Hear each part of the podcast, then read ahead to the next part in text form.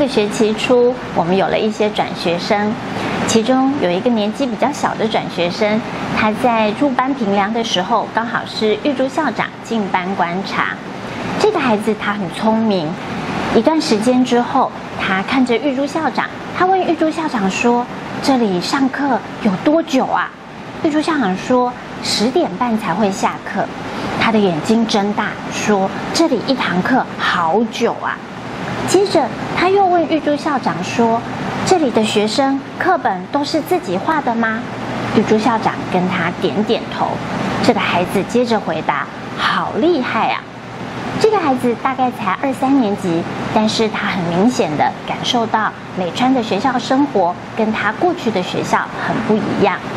我们也经常看到，大概五六年级以上的转学生，当他们新加入磊川的时候，他们也有这个困难挑战必须度过。一个是适应主课程的时间，八点半到十点半连着两个小时；另外一件事情就是挑战自己制作课本。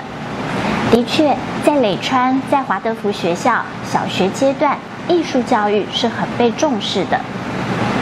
前一个周末，我参加了台湾华德福教育运动联盟的学校发展自我评估研讨会。在这个研讨会当中，我们又再一次复习小学阶段华德福很重视艺术的教育，或者教育的艺术，这当中有非常重要的意义。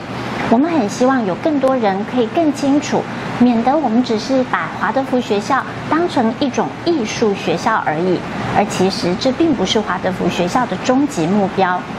简单的来说，在小学阶段有两种艺术，或者我应该说有两门艺术是在华德福学校里头特别得到重视的，一个是音乐，另外一个是绘画。而这两门艺术学科，我们把它安排在小学阶段。一方面是在低年级的时候，Stiner 在人的普遍知识里头提到，当孩子从幼儿阶段进入小学阶段，他们需要得到一个好的衔接，一个好的智能开发、智能活化的过程。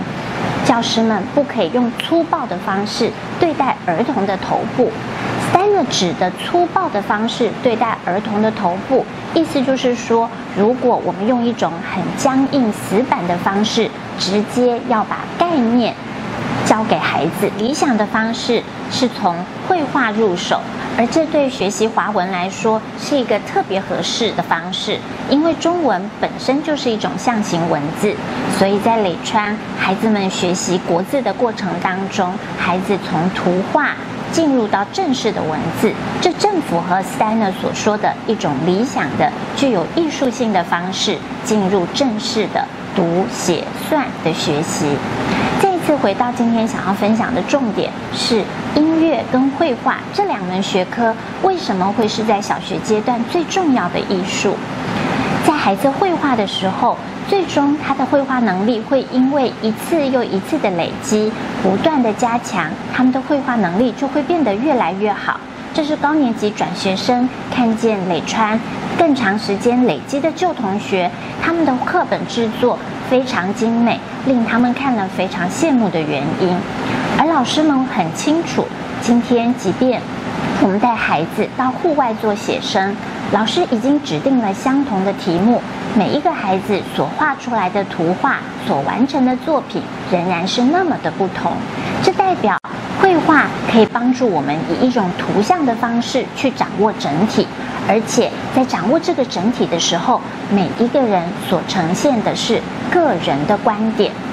另外一方面，在音乐的部分，孩子从一年级开始，他们就从歌唱、笛子入手，接着三年级以后有小提琴，五六年级以后有合奏。音乐课程在磊川的教学当中也非常重要。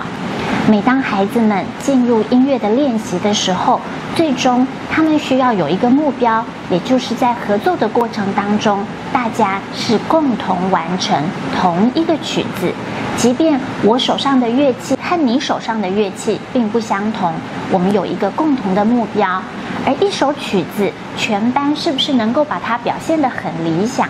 内在最重要的能力是我们能够和谐的合作。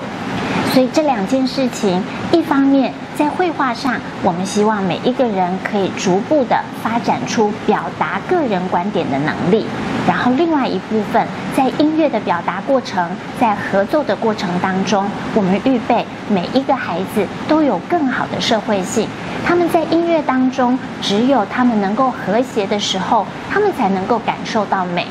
而这两个能力，个人观点以及和谐的互动。和谐的社会性发展，这是我们在更长远的人的发展过程当中，希望预备的内在能力。